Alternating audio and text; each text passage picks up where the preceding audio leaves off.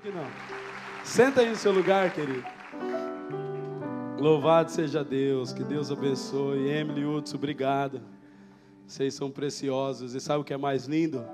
Preservar a essência dos nossos pais.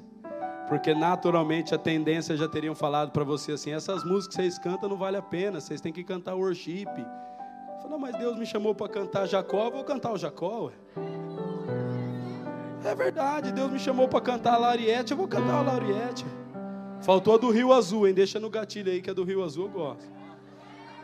Hã? Vocês estão entendendo, querido? E às vezes a gente deixa de ser quem a gente é para ser quem os outros querem que a gente seja. Não, para com isso. Deus chamou você para sapatear, sapateia, irmão. Não, mas não, não pode. Pode tudo. Irmão, tudo que é de verdade, com amor para Jesus, pode sim. Se Jesus curou o olho do cego cuspindo na terra, irmão, quem sou eu para não cantar do Jacó? Você está tá entendendo? Jesus cuspiu no olho do rapaz com terra. Se o pastor fizer isso hoje em dia, está errado ou não está na Bíblia, pelo amor de Deus. Sabe, se for de coração e de verdade, faz. E se Jesus não quiser, ele te corrige. Mas eu acho que nós precisamos entender que Deus deu uma identidade para cada um e a gente tem que preservar ela. Posso ouvir um amém?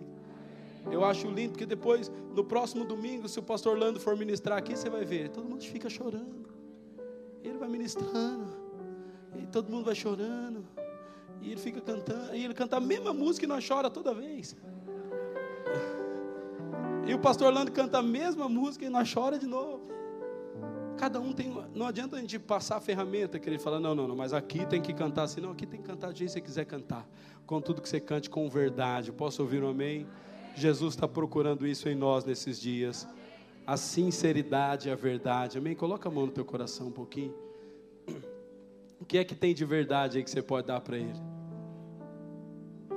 Faça a sua oferta de verdade agora. Fale com Jesus. Você veio para chorar, chora. Fala, Senhor, hoje eu estou aqui eh, para chorar.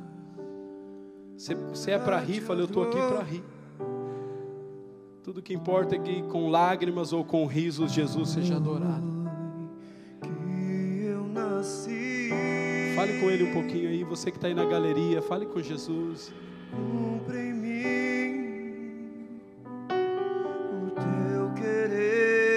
Deixa Ele colher a tua verdade agora. Faça o que está em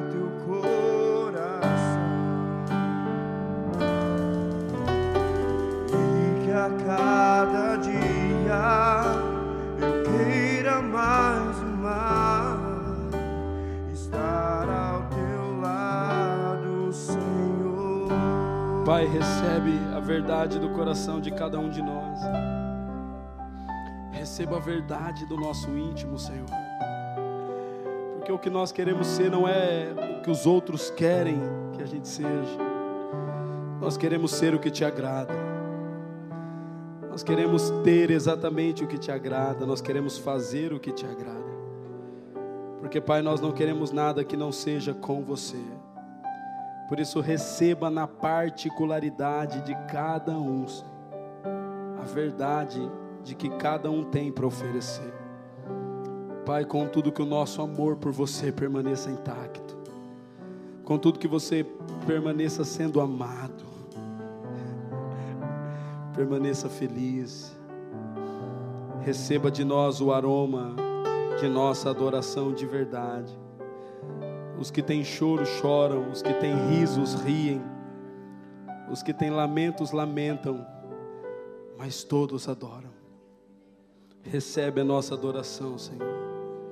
Recebe o nosso clamor. Ministra os nossos corações nessa manhã, ministra. Vamos, querida, arranque uma palavra de Jesus aí. Diga, Senhor, eu preciso de uma palavra, arranca ela de Jesus aí. Fala com a tua igreja, ministra o coração dos teus filhos. Pai, não há nada em mim, mas há tudo em você. Ministra o coração dos teus filhos, para que nós possamos prosseguir em te conhecer cada vez mais, em nome de Jesus. Amém e amém. Amém, queridos. Glória a Deus.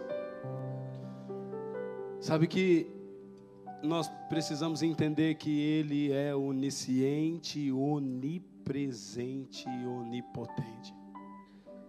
Deus, Ele é o nosso Deus, e Ele está comigo, assim como está com você.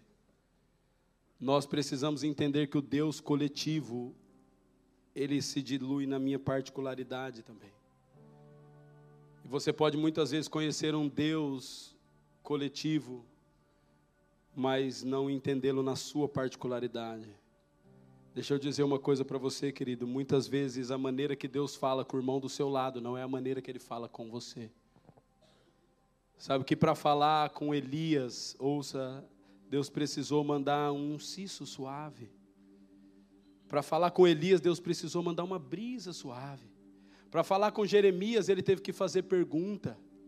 Para falar com Moisés, ele teve que colocar fogo na sarça na particularidade de cada um Deus fala, você precisa entender. Se com você Deus fala no fogo, ou se com você Deus fala no vento, se com você Deus fala na água, porque eu não posso te ensinar ao, ao ouvir Deus, o meu papel é te provocar a ouvi-lo, mas como você vai ouvir, você precisa entender na sua particularidade. Posso ouvir um amém? Entenda Deus não fez ninguém em série, você é único. Você pode me ter como uma referência, mas não como uma réplica. Por quê? Porque o que Deus tem para você, Ele tem na sua particularidade. Deus vai falar na sua autenticidade. Posso ouvir um amém? E muitas vezes Deus está falando, mas você não está ouvindo porque você está esperando que Deus fale, como Ele falou com o irmão do teu lado. Deus está falando, mas Deus, você não está ouvindo. Porque com você Deus está falando no vento e com seu irmão ele falou no fogo. Você precisa entender a sua particularidade. Posso ouvir um amém? Como é que Deus fala com você na Bíblia? Como é que Deus se revela para você nas Escrituras? Querido, por favor, entenda isso. A religiosidade tenta promover todo mundo em série, mas o reino de Deus é um reino de pai e filho, e a particularidade de cada filho é que alegra o coração do pai. Querido, nós podemos fazer todos a mesma coisa, mas cada um faz da sua maneira. Todo mundo pode falar a mesma língua, mas cada um fala com a própria voz. Posso ouvir um amém? Nós podemos todos falar a mesma coisa, mas cada um precisa falar com a própria voz. Querido, você não pode ser um eco, você precisa ser uma voz. E por isso nós precisamos entender que os, os nossos pais, no, os nossos guias, os nossos mestres, servem para nos referenciar um caminho até. O caminho até que é necessário que eu e você entendamos.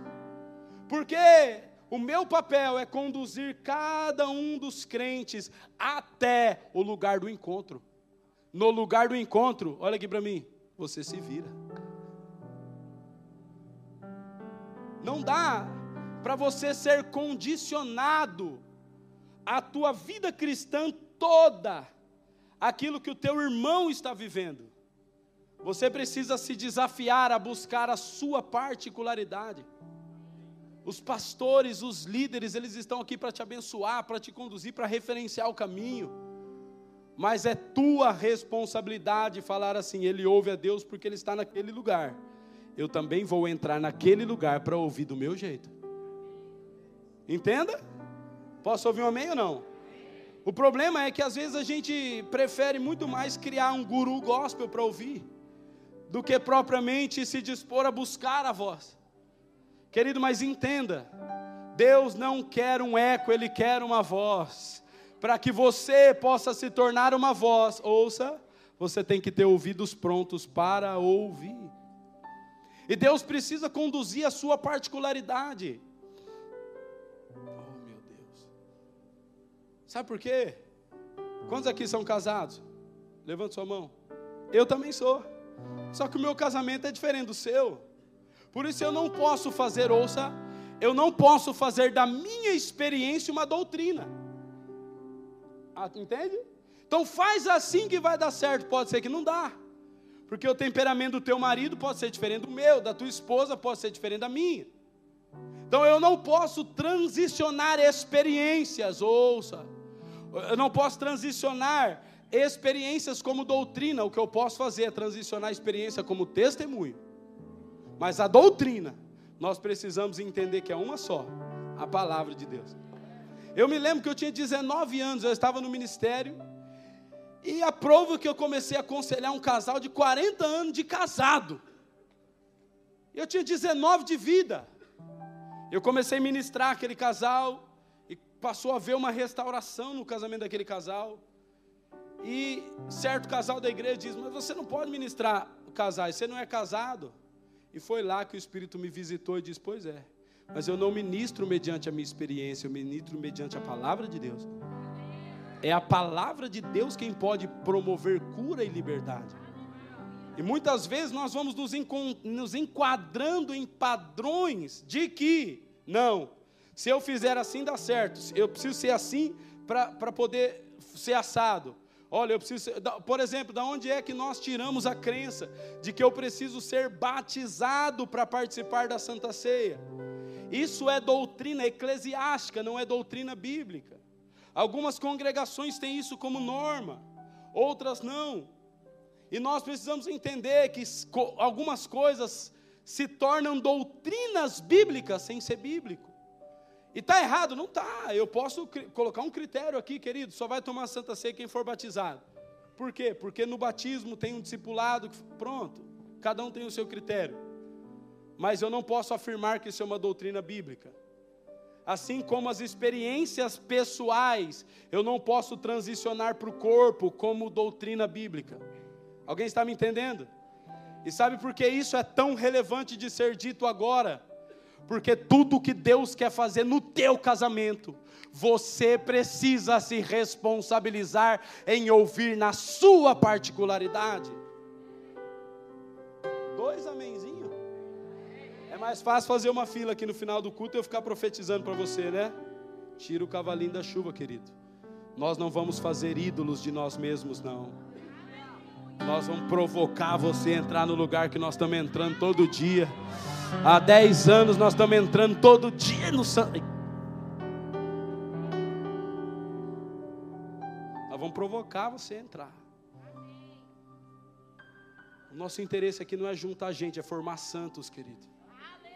E santidade você não adquire em outro lugar a não ouça, santidade você não adquire em outro lugar a não ser no santo dos santos.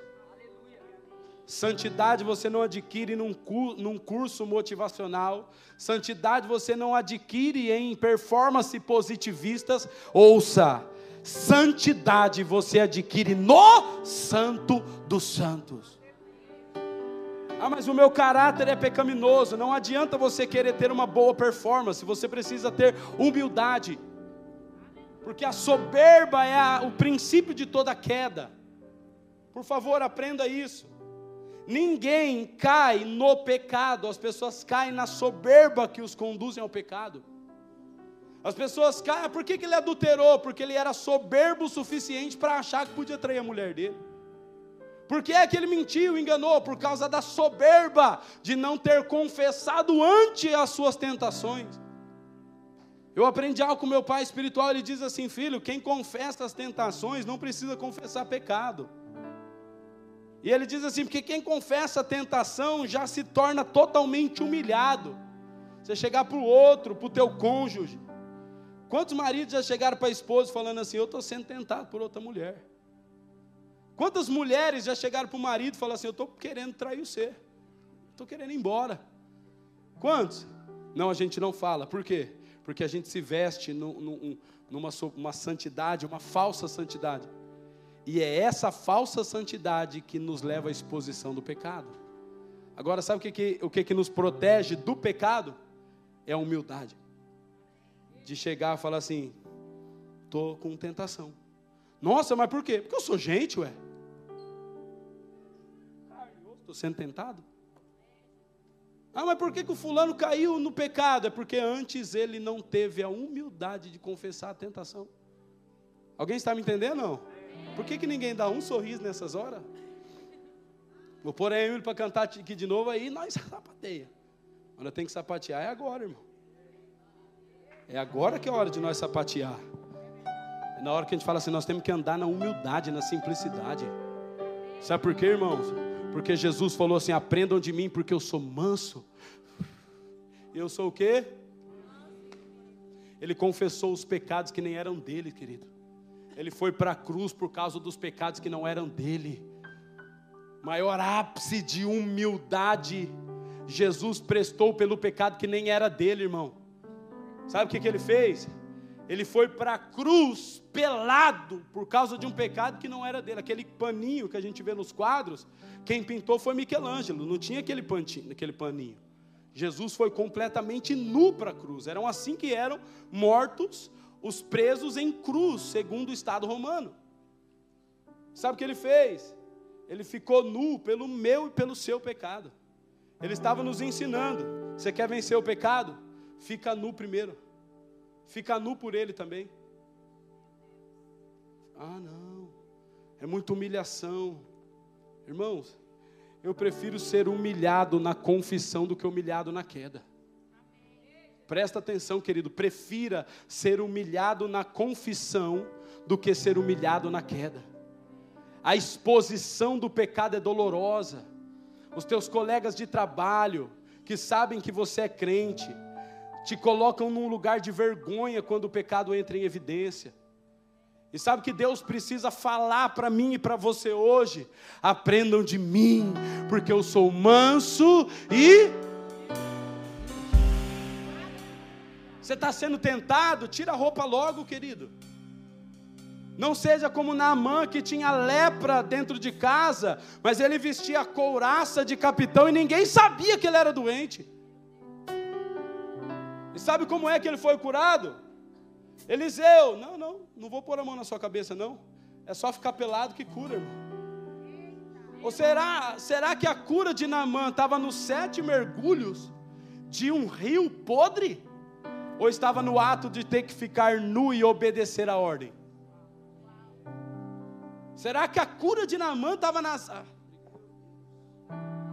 estava nas águas do Jordão? E o próprio Naamã falou assim: mas, mas na minha terra tem rio melhor do que o rio Jordão. Mas a cura não estava no rio, a cura estava na nudez e na obediência. Mas se era por causa da nudez, por que não pulou uma vez? Porque tinha que provar a obediência de pular sete. E sabe o que é que tem destruído os casamentos e os relacionamentos? Ouça, marido. Você sabe por que é que os maridos eles caem na pornografia, no adultério, na traição? É porque eles não têm a hombridade de tirar a roupa para a esposa e falar assim: amor, eu, eu tenho desejos por outra mulher, eu estou sendo tentado, me ajuda, ora por mim. Ah, após, mas você não conhece a minha esposa, a bicha é brava. Se eu falar uma coisa dessa, ela quebra um vaso na minha cabeça. Querida, é melhor ela quebrar um vaso na sua cabeça do que o diabo pôr o pé dele na sua cabeça. Mas minha mulher é brava, é que você nunca viu o diabo, irmão. O diabo é brabo. Tem umas mulheres que dá para dar uma mansada ainda, né? Está repreendido em nome de Jesus. Misericórdia. Tem uns que não chega tanto. Deus não dá vaca braba para boiadeiro frouxo, não, irmão. Se a mulher é braba é porque o homem é valente. Amém? Olha a moerada.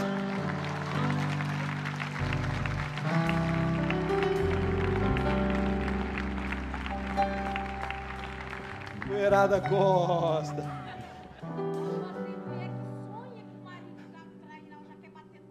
E sabe o que é a nossa responsabilidade, querido? Não é nos atentar para a condição do que o outro vai fazer. Não, mas se eu confessar o meu pecado, ele vai me expor. Mas se eu confessar minha fraqueza, o meu vizinho vai ficar sabendo. Irmão, não importa. O que importa é que você vai ser curado pela humildade pela transparência de falar assim, cara, eu estou mal. Irmão, você sabe que tem muito crente que está ficando de cama depressivo? Porque não teve coragem de procurar um abraço quando estava carente. Não teve coragem de procurar um abraço, falar assim, cara, hoje eu não estou bem, eu estou mal, eu quero ir na sua casa, me dá um abraço. E a gente vai se afundando na cama da depressão por causa do orgulho de, de não chegar a procurar os irmãos. Eu não conheço ninguém. Ah, como você chama? Como você chama? Prazer, Rafael. Cara, me dá um abraço, eu estou mal. Quero, irmão, nem conheço o cara, e daí? O que importa é que o abraço dele vai me curar. Nós precisamos entender que o que precede a queda, irmão, é a soberba. E a humildade nos livra. Sabe por quê? porque a minha Bíblia diz uma coisa: ouça, que o meu Deus, ele cria uma resistência com o soberbo, mas para os humildes acontece um fato glorioso, alguém sabe? Deus resiste os soberbos e para os humildes ele dá o quê? Ele dá graça aos humildes, ele dá favor aos humildes, querido, em nome de Jesus. E sabe que, que a falta de humildade, ela vai promovendo em nós uma isenção de responsabilidade. Por quê? Porque eu prefiro que alguém ouça Deus para mim do que eu mesmo ter que ter a humildade de me desfazer do meu estilo de vida, abrir mão do que eu tiver que abrir, para que eu possa ter a humildade de acordar de madrugada, para que eu possa ter a humildade de pegar a minha Bíblia, uma garrafa de água, uma xícara de café, e eu ter a humildade de chegar diante do Senhor e falar: Eu preciso te ouvir. Eu preciso de você.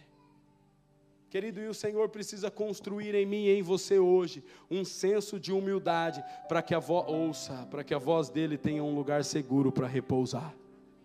Vocês sabem qual foi a primeira vez que a voz do Pai veio sobre Jesus? Vocês lembram ou não? Hã?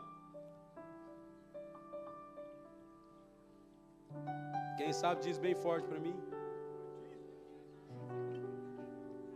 Vocês são meio tímidos ainda, né? Quando foi a primeira vez que a voz de Deus veio sobre Jesus? Foi no. Ajudei, né? Entenda. A primeira vez que a voz do Pai veio sobre o Filho, veio sobre um contexto de humilhação e humildade. A primeira vez que a voz do Pai repousou sobre Jesus, veio sobre um contexto onde ele estava se sujeitando a um batismo de arrependimento e não tinha pecado. Uma fila sendo batizada, aquela fila, toda Decápolis, dez cidades circunvizinhas, iam lá no deserto ser batizados por João, aquela filha de João pregando. Após mim virá um, eu não sou digno nem de desatar a sandália dos pés dele. Eu sou uma voz que clama, eu vim preparar o caminho para ele. Eu não sou digno nem de desatar a sandália. Aí ele olha, lá na fila, está Jesus.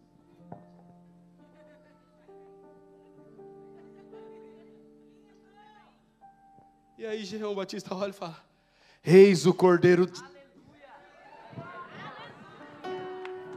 Eis o Cordeiro de Deus que tira o pecado do mundo.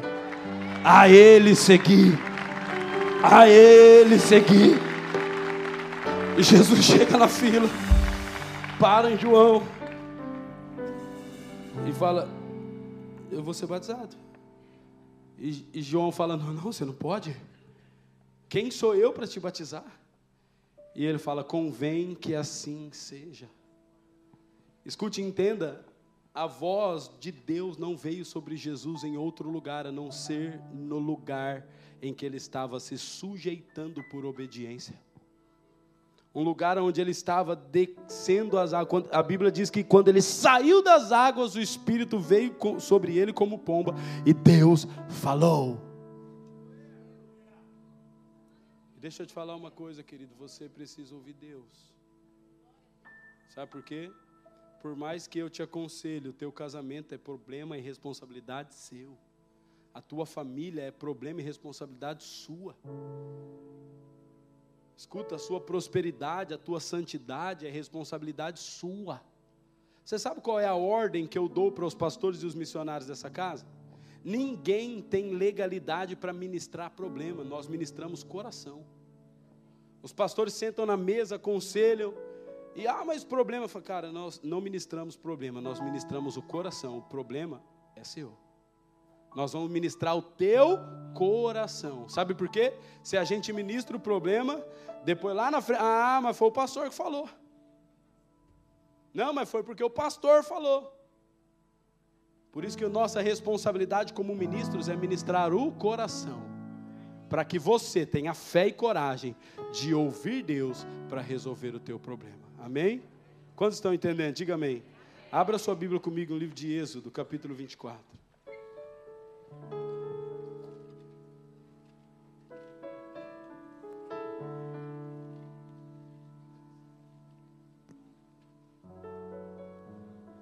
Êxodo capítulo 24, segundo livro da Bíblia, fácil de encontrar.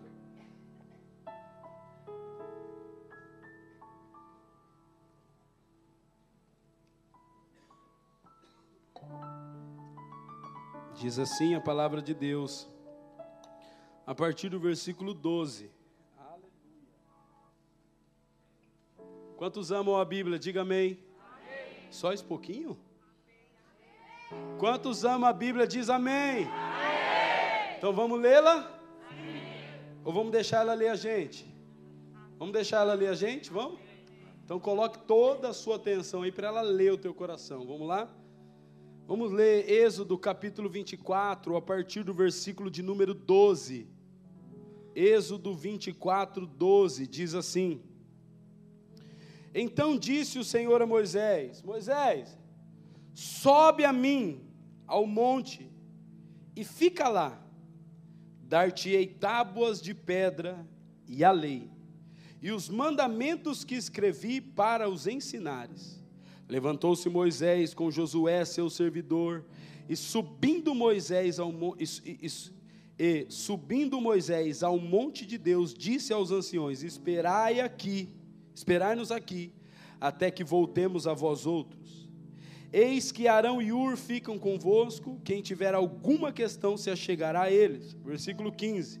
Olha o versículo 15, por favor, versículo 15. Grifa ele aí na sua Bíblia, se você tem como grifar. Simples assim. Tendo Moisés subindo, tendo Moisés subido, uma nuvem cobriu o monte. Será que a nuvem teria coberto se, se, o monte se Moisés não tivesse subido? Hã? O que, que o texto está falando? Moisés subiu, a nuvem desceu. Será que essa nuvem de glória teria descido se Moisés não tivesse subido? Hã? Será que a nuvem iria descer para encobrir animais, árvores, pedras? Hã? Se Moisés não tivesse subido, a nuvem não tinha descido. Mas, mas Tendo Moisés subido, uma nuvem cobriu o monte, e a glória do Senhor pousou sobre o monte Sinai, e a nuvem o cobriu por seis dias. Ao sétimo dia, do meio da nuvem, chamou o Senhor a Moisés. O aspecto da glória do Senhor era ei, como um fogo consumidor no cimo do monte. Os olhos dos filhos de Israel, aos olhos dos filhos de Israel, e Moisés entrando pelo meio da nuvem, subiu ao monte e lá permaneceu por 40 dias e 40 noites. Disse o Senhor a Moisés: Fala aos filhos de Israel que me tragam oferta, e todo homem cujo coração se mover para isso, e dele recebereis a minha oferta. Até aí. Versículo 8: E me farão um santuário para que eu possa habitar no meio deles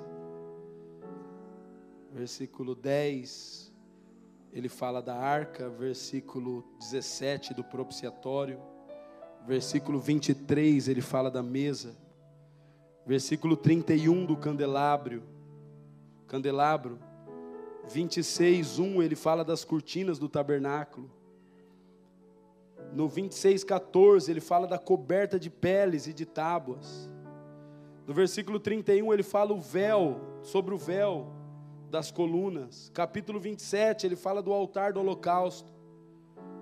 Capítulo 28, Deus separa os sacerdotes.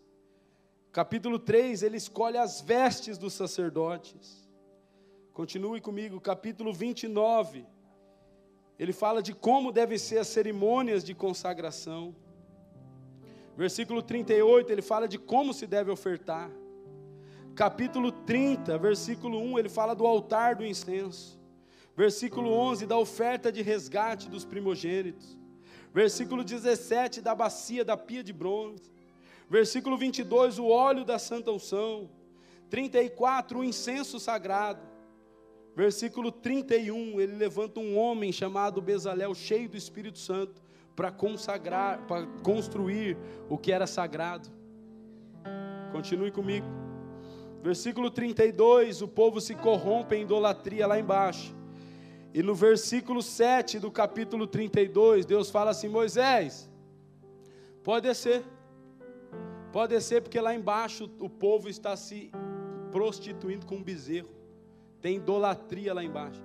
A idolatria quebrou a comunhão de Moisés com Deus. A idolatria fez com que houvesse uma intercepção. E Deus fala: Moisés, desce. Desce porque o povo construiu um artefato de idolatria lá embaixo. Versículo 11: Moisés intercede pelo povo. E no versículo 33, versículo de número 12.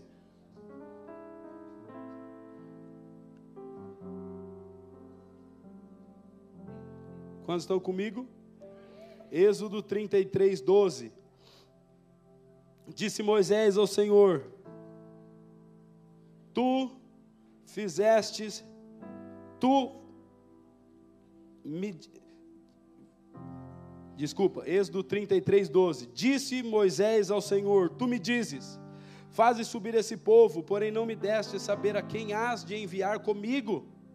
Contudo dissestes: Conheço-te pelo teu nome, também achaste graça aos meus olhos. Versículo 13. Agora, pois, se achei graça aos teus olhos, rogo-te que me faça saber neste momento o teu caminho, para que eu te conheça e ache graça aos teus olhos, e considera que esta nação é teu povo Respondeu-lhe: A minha presença irá contigo, e eu te darei descanso. Então lhe disse Moisés: Se a tua presença não vai comigo, eu não vou. Se a tua presença não vai comigo, não nos faça subir desse lugar. Pois como se há de saber que achamos graça aos teus olhos? Ouça o versículo 16 Ouça com sobriedade o versículo 16. Pois como se há de saber que achamos graça aos teus olhos, eu e o teu povo, não é porventura de nos dares um carro melhor? É assim que está aí ou não? Não é porventura de nos dar um trabalho melhor? É assim? Não é porventura de nos, de nos dar um ministério poderoso? É assim? Mas o que diz é: não é porventura em andares conosco, de maneira que somos separados, eu e o teu povo, de todos os povos da terra. Disse o Senhor a Moisés: Eu farei também isso que dissestes, porque achaste graça aos meus olhos, e eu te conheço pelo teu nome. Vamos parar? No versículo 20, no, no capítulo 24, querido, Deus chama Moisés para o monte e fala: Moisés, sobe, porque eu vou falar com você. Moisés sobe no monte, e Moisés fica seis dias no silêncio. A nuvem da glória de Deus cobriu ele, e Moisés fica seis dias ali. No sétimo dia, Deus falou com Moisés. Por que Deus falou no sétimo dia? Porque Deus precisa provar a nossa empolgação na nossa obediência. Moisés, sobe aqui que eu vou falar com você. Nossa, eu vou subir no monte e Deus vai falar comigo. Um dia, dois, três. Ah, vai começar uma série nova na Netflix. Eu vou embora daqui. Escute o que prova, o que distingue a obediência da empolgação é o tempo. Por isso que muitas coisas Deus não faz instantaneamente, tudo que Ele faz, Ele faz em processo. Porque tudo que Deus precisa construir, por favor, entenda isso, querido. Tudo que Deus precisa construir no teu ministério, na tua família, no teu trabalho. Repete uma coisa comigo assim, ó, construção depende de processo. Diga assim, construção depende de obediência. Tudo que Deus construiu na Bíblia, Ele construiu a partir de homens que disseram para Ele: sim, Senhor, e obedeceram, porque Ele deu a medida, Ele deu os detalhes. E os homens não tinham que construir, eles tinham que obedecer a construção que Deus estabeleceu. Quantos estão entendendo? Quantos aqui já viram a construção de uma casa? Hã? O pedreiro chega lá e olha e fala: Não, acho que uma parede aqui vai ficar bom. Acho que eu vou colocar uma parede aqui, assim. Não, acho que aqui eu vou, vou pôr um telhado caindo para cá que vai ficar. É assim ou não? O que, que ele faz? Ele pega uma hã? planta que alguém capaz já designou. E o que é que o construtor precisa fazer? Deixa eu ver aonde que colocou, aonde que o arquiteto colocou a parede para me construir. Hã? Deixa eu ver aonde é que ele colocou as medidas para me executar. O con, repete comigo assim: o construtor precisa ser obediente. Quantos estão me entendendo?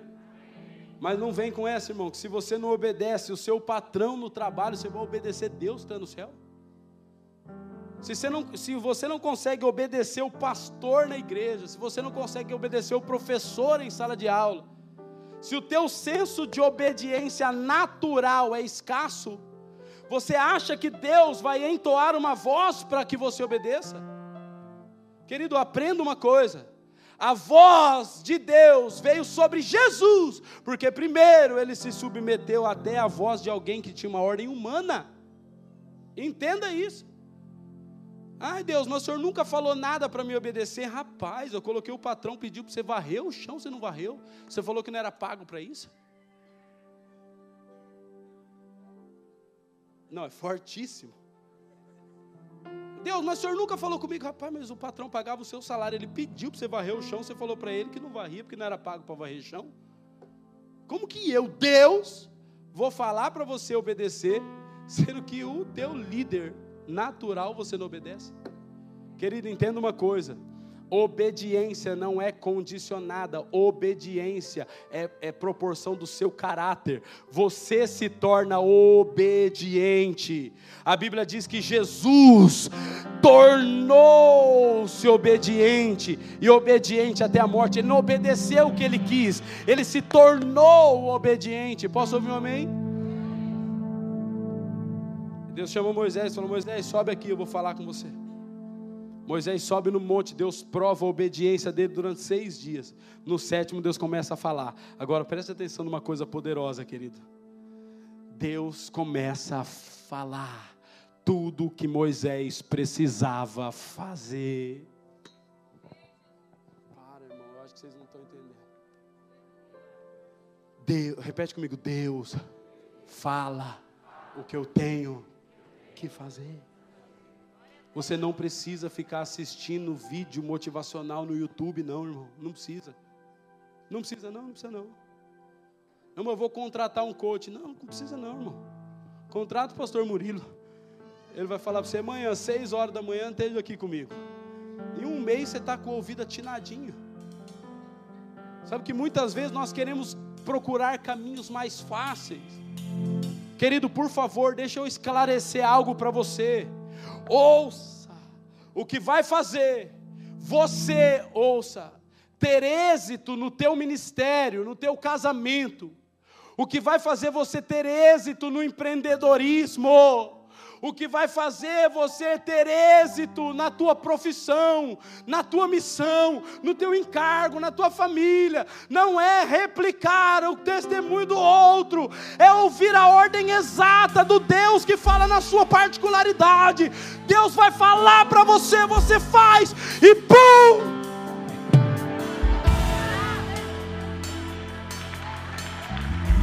Deus vai falar para você. É só obedecer e pôr em prática. Pum! Nada dá certo na minha vida. Cara, você é sem vergonha, você não vai buscar Deus. Não, apóstolo, mas na minha vida eu sou crente há 20 anos. Ser crente é uma coisa, se tornar filho é outra. Hã?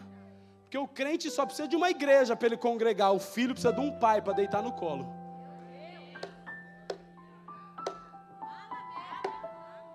Hã? O crente só precisa de uma igreja para ele ir no domingo. E chegar atrasado ainda, não tem problema não. Chega a hora que ele quer. Porque eu vou lá só para desencargo de consciência mesmo, então ele chega a hora que ele quer. E ele não entendeu ainda que é falta de respeito com Jesus. Mas eu entendi uma coisa, querido. Tem duas condições para quem cultua: os que dão e os que recebem. Os que vêm cultuar a Deus para dar, eles não correm o risco de se atrasar, eles chegam pelo menos uma hora antes, porque eles querem dar um culto a Deus. Mas os que saem de casa para receber alguma coisa, não tem problema de chegar depois do. Não tem problema, ele chega a hora que ele quiser, porque ele só veio para desencargo de consciência receber alguma coisa. Querido, não tem problema de você se ofender e não voltar mais aqui, mas nós vamos defender a santidade a honra do nome de Jesus. Se nós estamos aqui para cultuar Jesus, nós vamos cultuar direito. Posso ouvir um amém? Se nós vamos cultuar Jesus, vamos fazer isso direito, amém, querido? Agora, se você quer só receber alguma coisa dele, não tem problema, pode, não tem problema mesmo. Você pode vir, pode chegar a hora que você quiser. E você vai receber alguma coisa, vai também, mas você vai ficar tão constrangido. Você abraçar um irmão ali, o irmão falar que você chegou seis horas da manhã. Irmão, cheguei seis horas da manhã aqui, já tinha uns 20 aqui. Eu, eu me senti atrasado hoje. Eu olhei para trás, o Paulo não tinha chegado ainda. Falei, ah, estou melhor que o Paulo. Cheguei primeiro que ele. Tinha que soltar essa, não tinha jeito. Está entendendo? Eu me senti atrasado porque eu cheguei depois dos irmãos que chegaram 10 para 6, 15 para 6. Sabe por que a gente chega esse horário, irmão? Para não correr o risco de atrasar o culto para ele. Mas a, a motivação, a motivação de buscar a Deus precisa ser particular. Deus precisa falar na sua particularidade. Querido, escuta o que eu vou te falar. Talvez você diz assim, ó, não, mas eu não preciso de mais nada na minha vida, não. Tá tudo bem, eu busco a Deus do jeito que eu quiser. Você tem que entender que Deus, querido, não é um artefato para te dar coisas. Deus é um artefato para que você o imite. Não sei nem se eu posso usar essa, essa palavra artefato. Ele não é, Deus não é um meio para que você alcance coisas. Deus é alguém para que você imite. Acredite nisso. E sabe que quando Moisés sobe no monte, Deus começa a falar com ele tudo que é para fazer. E Deus faz, ouça, e Deus fala exatamente do jeito que ele queria. E Moisés anota tudo e desce. Mas Moisés viu o tabernáculo. Escute, lá na frente Deus levanta um homem chamado Bezalel. Isso é poderoso. Foi o primeiro homem a ser cheio do Espírito Santo na Bíblia, o primeiro chamado Bezalel. Não existe relatos antes de um homem que foi cheio do Espírito Santo. Mas Bezalel, a Bíblia diz que Deus encheu Bezalel do Espírito Santo para que ele construísse tudo aquilo que Deus ordenou para Moisés. Escute. Para, para, para, para, para, para. Para de orar para Deus encher você do Espírito Santo. Simplesmente ore para que Ele te dê uma tarefa para realizar. O enchimento do Espírito Santo vai ser consequência, querido todo aquilo que Deus quer desenvolver, Ele derrama o Espírito dEle. Ah, querido, você quer experimentar ser um homem e uma mulher cheio do Espírito Santo, frenético pela presença de Deus, que acorda apaixonado, que passa o dia pensando em Jesus, que dorme desesperado, que à noite tá, você quer ser um homem cheio do Espírito Santo? Não busque ser cheio do Espírito Santo, busque uma tarefa para realizar. O Espírito Santo vai atacar você com poder, o Espírito vai atacar você com capacidade. Senhor, eu quero ser cheio do Espírito Santo. O Espírito Santo falou, para quê? Você jogar videogame melhor? Senhor, eu quero ser cheio do Espírito Santo. Para que você quer cheio do Espírito Santo? Para quê? Você maltratar mais ainda a tua esposa? Para que você quer ser cheio do Espírito Santo? Hã? Mas quando você chega diante de Jesus, fala: Jesus, eu entendi. Eu tenho que ser um marido melhor. A minha casa agora é a minha missão. Eu vou amar a minha esposa, eu vou amar os meus filhos, eu vou me tornar o sacerdote dessa casa. Me enche com o Espírito Santo. Ele vem sobre você, querido, porque Deus não falha alguém, Deus não falha com alguém que está disposto a cumprir uma tarefa dada por Ele. Agora, para que Deus vai encher você do Espírito Santo? Deus fala tudo o que ele tinha que fazer e ele faz, e ele recebe. Agora você viu lá no, no capítulo de número 34? Capítulo de número 33. Depois de Deus ter falado tudo o que era para fazer, ouça, isso é poderoso. Depois de Deus ter falado tudo o que era para fazer, Deus aparece de novo para Moisés. E Moisés fala assim: Agora eu não quero mais saber de trabalhar para você, eu quero saber de te conhecer. Depois de Deus ter falado tudo o que era para fazer, Moisés fala assim: Eu só quero que você ande comigo e me faça, me mostre o teu caminho para que eu te conheça. Meu Deus do céu, querido. Não, eu acho que a gente não está entendendo. Eu estou falando do homem que viu o mar abrir.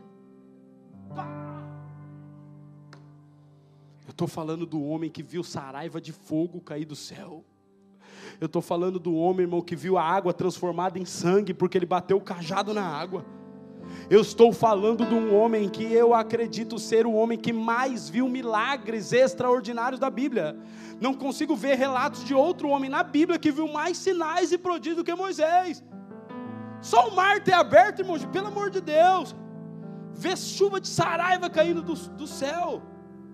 Tantos milagres, ver peste de gafanhoto, de piolho. Querido, e ele olha para Deus e fala assim: Eu quero ver a tua glória, eu quero que você ande comigo. Sabe o que, que Deus estava dizendo?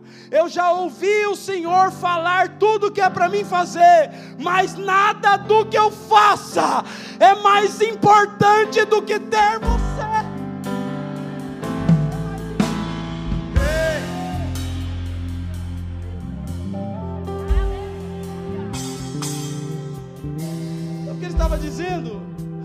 Ministério, a minha família, a minha profissão, tudo está bom.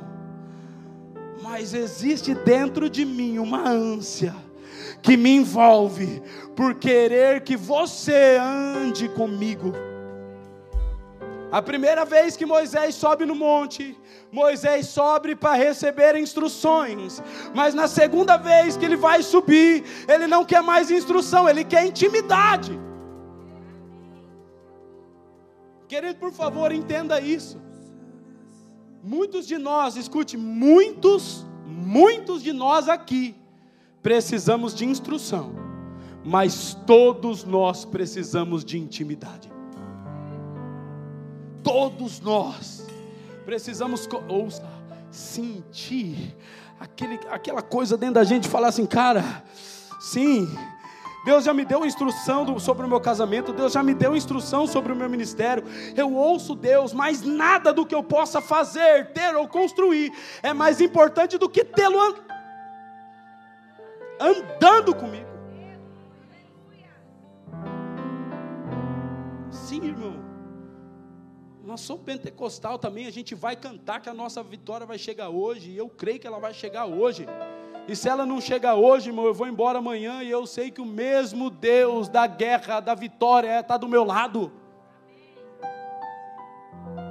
A minha satisfação não está na vitória, a minha satisfação está no vitorioso. Vocês estão me entendendo aí, querido? O cara sobe no monte, ele ouve todo isso, é para fazer assim. Mas depois que ele viu tudo, ele fala: Eu quero só que você ande comigo. E ele diz no versículo 16: Não é porventura de andares comigo, que será claro que nós achamos graça aos teus olhos. Querido, escute, você acha mesmo que um homem abençoado é um homem que Deus deu um bom trabalho? Um homem abençoado é um homem que Deus deu uma boa família. Um homem abençoado é aquele que tem lágrimas nos olhos quando ouve falar do nome de Jesus. Um homem abençoado é aquele que diz: Cara, eu tenho tudo de bom, mas nada disso pode substituir o que eu tenho de melhor, que é a presença dEle que caminha comigo. Quantos estão entendendo, querido? Eu estou querendo dizer para você que tem algo melhor, tem coisas maiores. A presença dEle é melhor. A presença dEle é melhor. Que volte a intimidade. Eu vou buscar. E se o leão está rugindo, alguém tem que profetizar. Volta! Que volte a consagração. Tem coisa melhor. Que volte a intimidade. Se o leão está fugindo, alguém tem que profetizar. Eu não quero desencorajar você, querido, a buscar as instruções de Deus acerca das coisas, não, pelo contrário, eu estou tentando encorajar você a isso. Mas o que eu estou dizendo para você é que a glória dele é melhor. Eu estou falando que Moisés viu tudo o que você está buscando e coisas maiores ainda ele viu. E ele fala assim: Senhor, eh, se eu achei graça aos teus olhos, eu rogo-te que me faça saber o seu caminho, para que eu te conheça. Sabe por que, é que tem muita gente que não consegue orar? Porque a motivação da oração está nas coisas, quando as coisas falham, a oração enfraquece. Querido, mas se a tua motivação está em conhecê-lo, todo dia você vai permanecer queimando, porque até a eternidade nós não conheceremos a totalidade dele, querido. Escute, eu digo para você com propriedade: a satisfação, a plenitude, a alegria não está no que Deus pode te dar, está em Ele andar com você. Ele falou para Moisés: Moisés, eu vou enviar um anjo para ir na frente. Ele falou: Não quero anjo, eu quero a tua presença. Se o Senhor não for, eu não vou. Tem muita gente nesses dias que, se Deus falar, eu vou mandar um anjo, ele fala: Obrigado, já é melhor, mais do que eu precisava. E Moisés falou: Eu não quero saber de anjo. Se o Senhor não for, eu não vou. Quantos aqui, irmãos, teriam a condição de Jesus falar assim: Eu vou dar um ministério que você sonha na tua mão hoje, e vou enviar um anjo para estar do seu lado, e você ter a condição de falar assim: Senhor, eu não quero, eu vou continuar lá dentro do meu quartinho orando em línguas, porque eu quero a tua presença. Não, mas eu vou te dar a empresa dos seus sonhos, o ministério dos seus. Não quero, Senhor, eu quero ficar com você. É esse lugar que Deus está. Meu Deus do céu, eu vejo fome sendo liberada sobre nós. Você sabe? Disse o Senhor a Moisés: Farei também isso que dissestes, porque achaste graça aos meus olhos, e eu, ouça, ouça, e eu te conheço por favor, pelo teu nome.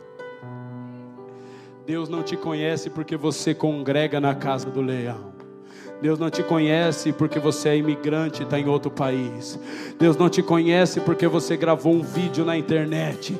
Deus te conhece porque você tem um nome particular que só Ele conhece. Ele conhece você pelo nome que Ele deu. Ele entra no teu quarto, Ele conhece você pelo nome que Ele te deu.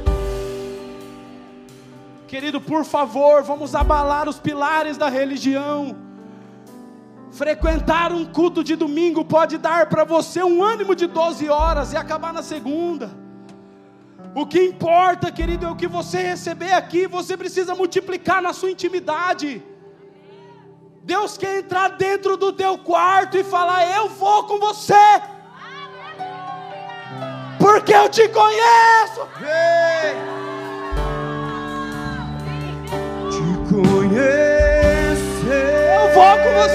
Deus. Eu vou com você porque eu te conheço.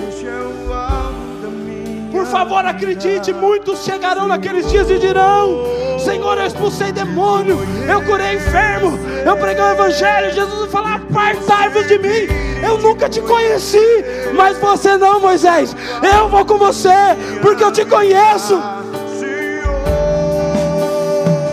Eu vou com você, porque eu te conheço.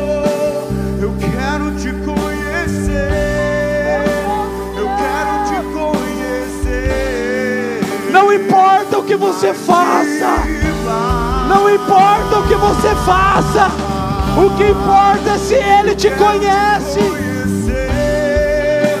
Eu quero te conhecer. Fique em pé no seu lugar, querido. Fique em pé. Vamos permitir que Ele nos conheça.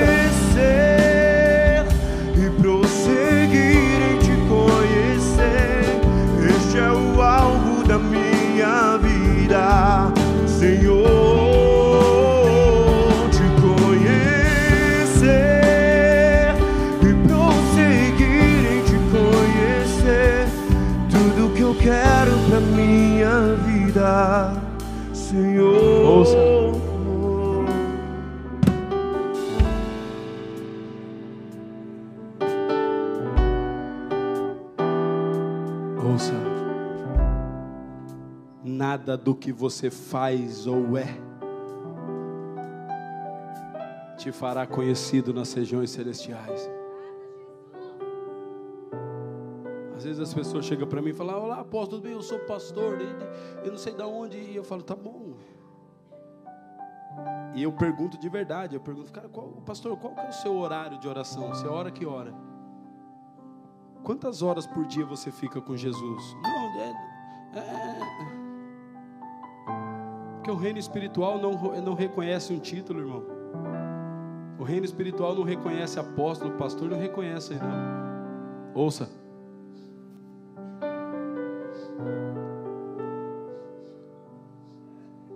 O reino espiritual reconhece um cheiro. E o cheiro que o reino espiritual conhece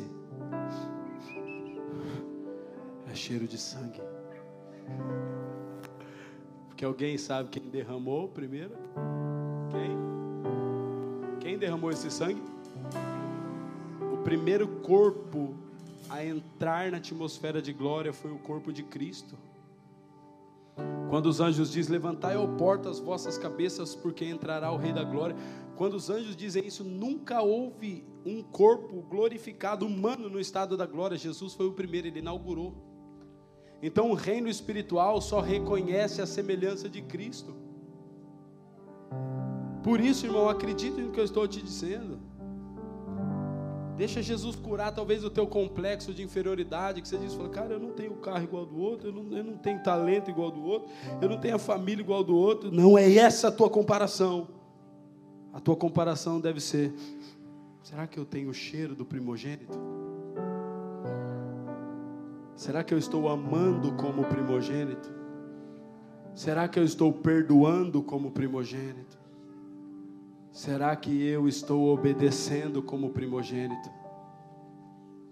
Eu estou aqui hoje para que o poder do Espírito Santo venha como uma marreta e despedace a soberba da vida. Porque o que nos faz ser visto nas regiões celestiais não é o que nós podemos produzir, é o que nós podemos nos tornar. Querido, ouça o que eu estou te dizendo. Os filhos de um sacerdote foram expulsar um demônio. E eles disseram: Em nome de Jesus, a quem Paulo prega, eu vos expulso. Os demônios olharam para ele e falaram: Eu sei quem é Jesus, também sei quem é Paulo. Vocês têm cheiro de Nutella? Quem são vocês? E bateram neles, espancaram aqueles homens. Aque, ouça, isso está acontecendo aqui. Porque tem muita gente que está apanhando de demônio, irmão. Sabe por quê? Porque não assume a responsabilidade de se deixar ser conhecido por Deus. Em nome de Jesus, lá da casa do leão, do apóstolo Rafael, do pastor tal, do, do vídeo que eu vi no YouTube. E está sendo oprimido no casamento, está sendo oprimido nas finanças, está apanhando do diabo. Parece que não consegue romper, parece que, cara, o diabo só não te mata porque Jesus te guarda, tem uma redoma de fogo ao seu redor. Mas que ele te oprime, ele oprime. Que ele oprime, ele oprime. E às vezes parece que a gente está andando oprimido, irmão. Parece que a gente não consegue ter fé. Sabe de uma coisa? Às vezes a gente está orando por cura, pelo mover do Espírito Santo. Tem gente que, assiste, que, que parece estar assistindo, não consegue ter fé que Jesus vai curar, não consegue, não consegue ter fé que Ele liberta. O cara está preso em dívida há um ano, não consegue ter fé que Deus vai fazer um milagre, não consegue ter fé. Ele é crente há 20 anos, vai na igreja todo domingo, mas não rompe, nunca ganhou uma alma para Jesus fica sempre escorado na muleta de que eu sou tímido. Isso é o meu jeito. Ouça a igreja do Senhor Jesus. Deus quer trazer um rompimento para a tua vida. Deus quer trazer um rompimento para você. Mas ele só foi com Moisés porque falou: "Conheço você pelo teu nome". Você precisa assumir a responsabilidade da sua intimidade com Jesus. Será que você faz tudo o que tem que fazer e depois busca Deus igual um bagaço? Ou será que você ouviu o que eu preguei aqui no domingo passado e você tem dado a primícia da sua vida ao Senhor? Você tem coragem de falar não para os seus amigos para falar sim para Jesus? Você tem coragem, irmão, de aborrecer os seus colegas de trabalho que vai fazer uma festinha? Ah, mas se eu não for, depois eles vão ficar de cara fechada comigo. Fecha a cara, fecha tudo, irmão. Mas eu vou ficar com Jesus. Não dá mais para sermos simpatizantes da fé. Nós precisamos ser cristão de verdade.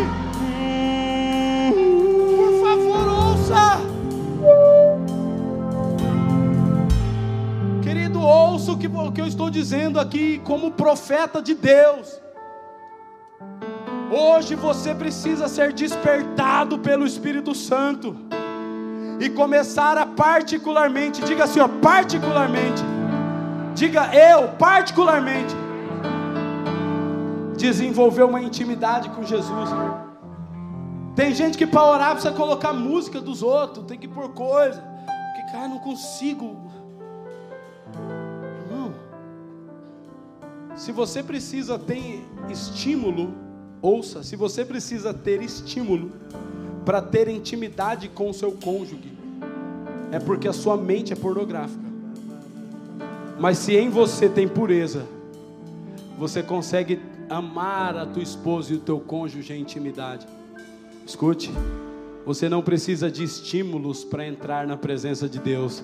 Você precisa de um coração sincero. Você precisa de um coração puro. Falar, Senhor, eu estou aqui, não sei orar, não sei nem o que, que eu estou fazendo aqui. Acordei para orar, não sei nem orar, mas eu estou aqui porque eu quero te conhecer. Sabe o que vai acontecer no outro dia? Nada. E no terceiro também nada. Mas vai chegar uma hora, irmão, que ele vai falar: é realmente esse rapaz aí que é eu mesmo. Alguém está me entendendo? Você não pode mais transicionar a sua intimidade. Você precisa entrar diante dele e deixar com que ele te conheça. Como é o seu nome? Diga o seu nome. Como é o seu nome? Você que pensa. A Bíblia diz que ele tem um nome a seu respeito que ninguém sabe, só ele. E no dia da eternidade ele vai revelar o nome que ele tem para você. Esse nome quem te deu foi o Pai da terra, mas o Pai do céu tem uma identidade pura. Ai, meu Deus, genuína, íntima para você. Vai, corre pro Pai. Deita no colo do Pai. Os crentes só querem uma igreja para congregar, os filhos querem o Pai. Vamos, levante as suas mãos. Provoca Ele, diga eu quero. De madrugada te buscarei ao anoitecer. Esse é o tempo, Deus do avivamento. Se que algo novo vai acontecer, buscarei de madrugada, te buscarei ao anoitecer. Esse é o tempo, Deus do avivamento. Sei que algo novo vai acontecer. Fica meu amado, temos preparado um altar pra você. Fica meu amado, temos preparado um altar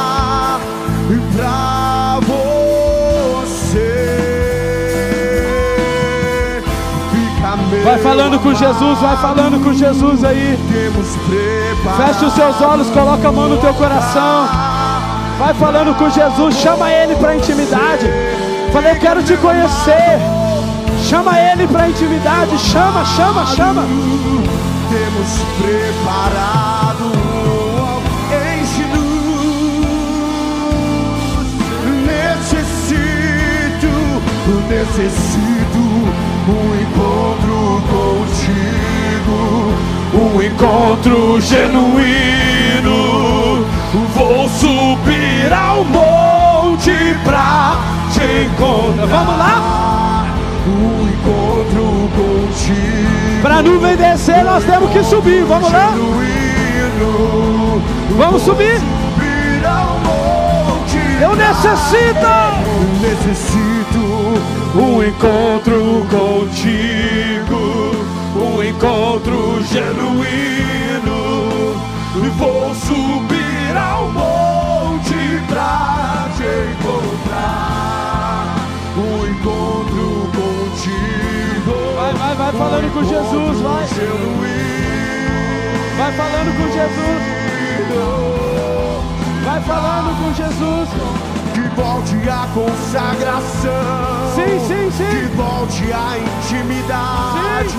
E se o leão está rugindo, alguém tem que profetizar. Que volte a consagração. Que volte a intimidade. Volta!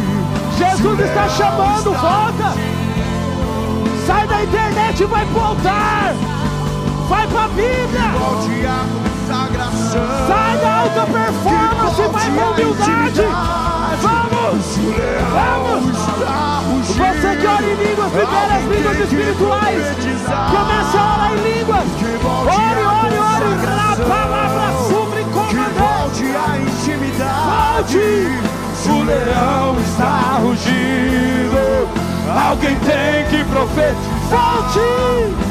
Que volte a consagração!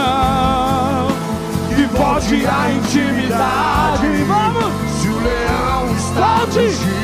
Nós profetizamos essa canção! profetizar. Volte! Que volte a consagração. Sim! Que volte a intimidade. Se o leão está rugindo, Gravassura e canalabatou! A igreja adornada no óleo! Que volte a consagração, volte a intimidade. Se o leão está rugindo, alguém tem que profetizar. Que volte a consagração, que volte a intimidade. Se o leão está rugindo, alguém tem que profetizar. Quem vai profetizar? Volte a consagração.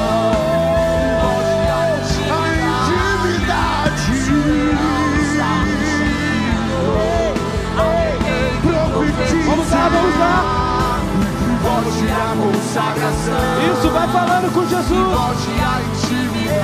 Eu necessito. Volte a jejuar, volte a orar! Alguém tem que profetizar. Eu necessito um encontro contigo. Um encontro genuíno. Vou subir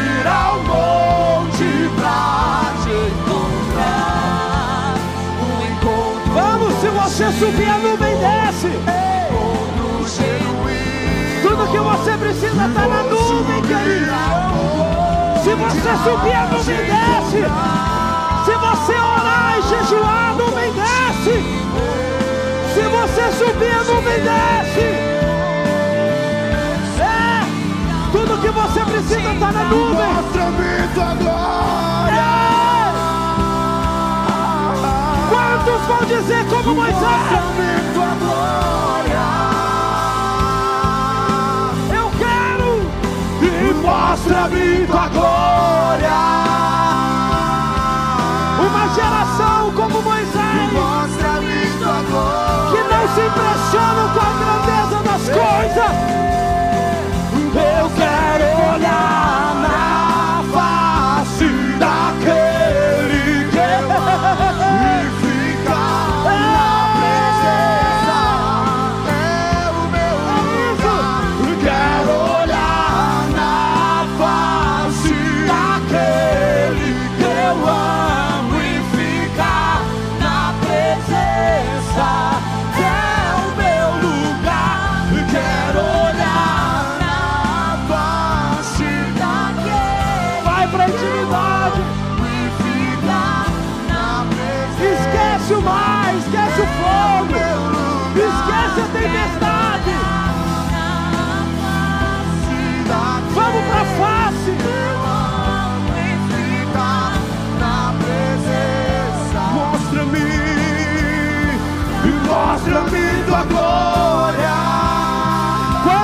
Querem ver? Levante suas mãos. Levante as suas mãos. Quantos podem dizer: Eu quero ver a glória de Deus? Eu quero ver a nuvem. Eu quero ver a face. Levante as suas mãos e diga: Eu quero.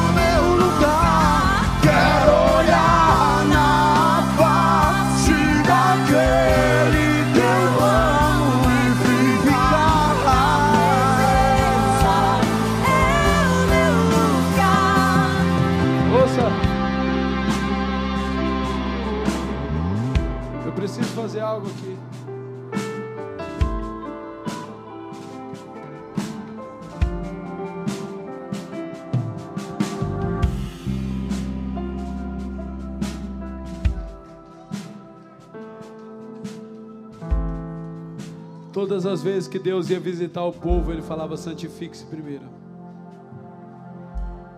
que a mesma glória que ressuscitou a Lázaro foi a glória que matou os filhos de Eli. Querido, a glória de Deus é a mesma glória que traz vida, mas ela matou Uzá. Porque o que faz a diferença não é a glória, é a nossa condição. Eu sei que esse ano, querido, é um ano onde nós vamos viver coisas gloriosas. Os pastores, to- todos os pastores, tá aqui na frente. Os maridos, as mulheres, todos aqui. Corre aqui, corre, corre, corre. Mas vem rápido, por favor, todos aqui na frente. Querido, a glória de Deus está desejosa por vir. Deixa eu te explicar uma coisa. Quando a glória, ouça, quando a glória vem, ela coloca tudo em ordem. Alguém me explique, ouça. Como é que um homem conseguiu ficar 40 dias e 40 noites em cima de um monte, sem comer, sem beber e sem dormir? 40 dias. Como? Ele estava na glória. Lembra? A nuvem da glória encobriu ele. Ouça, alguém que está envolvido na glória de Deus não sente as necessidades. Deus te guarda. Falta dinheiro, falta saúde, pode faltar, mas eu não consigo sentir, porque a glória de Deus está te envolvendo. E a glória de Deus quer ir para casa de pessoas aqui. Só que ela, não pode. Se primeiro você não tirar a roupa. Nós vamos dar oportunidade para você. Talvez você não tenha com quem falar. Nós vamos adorar o Senhor por mais 10 minutos, 5 minutos ou 10, o que Deus quiser fazer.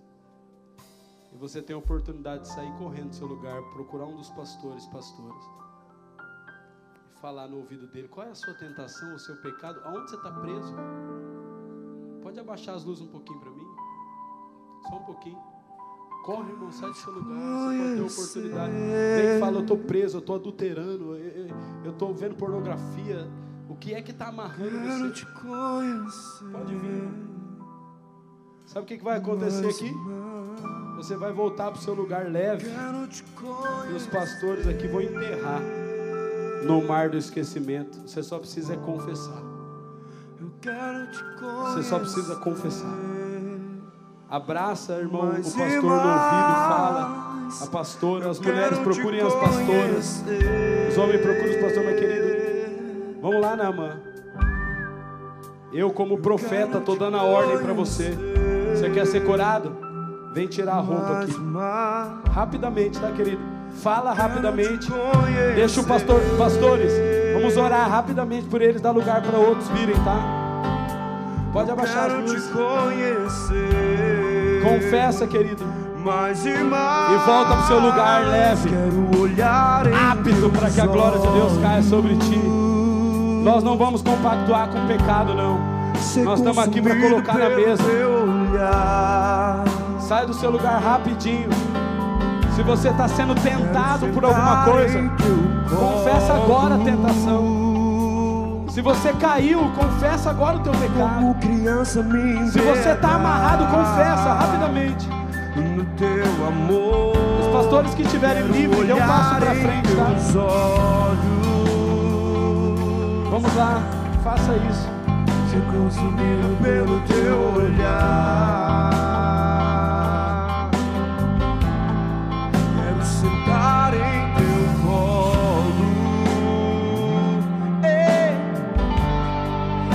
Criança me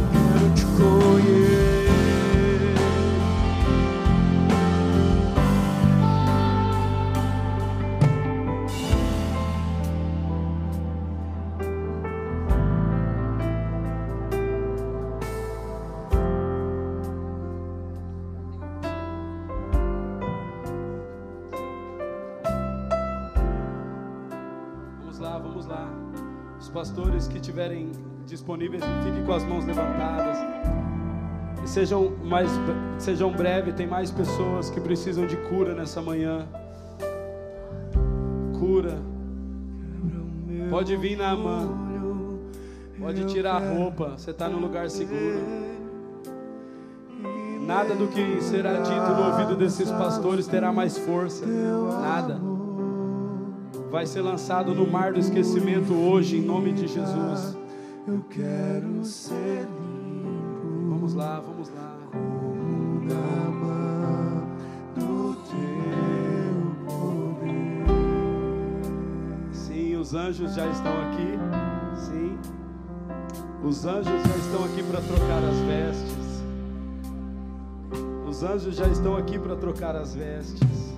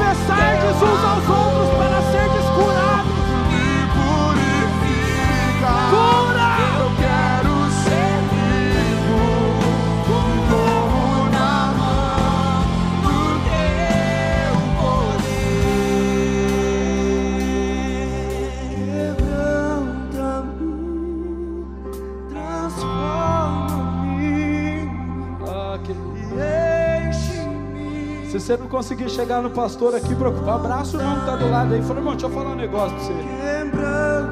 Fala pro irmão aí talvez você nunca viu na vida, irmão. Aproveita o ambiente. Eu não vou. Eu não vou permitir que alguém permaneça cativo nas garras do diabo, não. Confessardes uns aos outros para ser descurados. Você confessa para Deus, recebe liberdade. Mas a cura você precisa confessar para o outro. Ai, vai.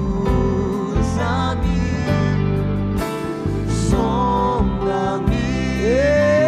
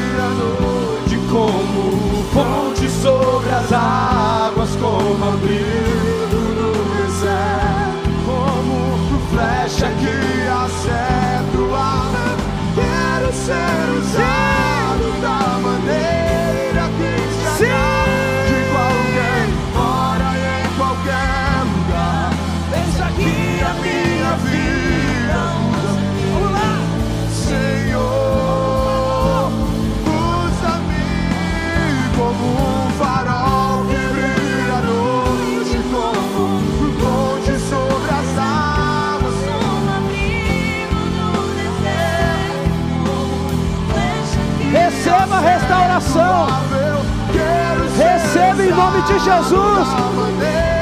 Na mão, receba a cura. Seja liberto nessa manhã. Seja liberto, seja curado. Em nome de Jesus.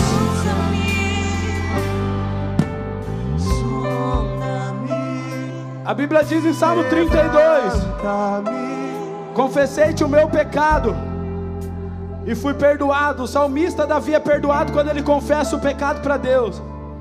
Mas o livro de Tiago, capítulo 5, diz que nós temos que confessar uns aos outros para ser curado. Quando você confessa para Deus, você é liberto, mas quando você confessa para o seu irmão, você é curado.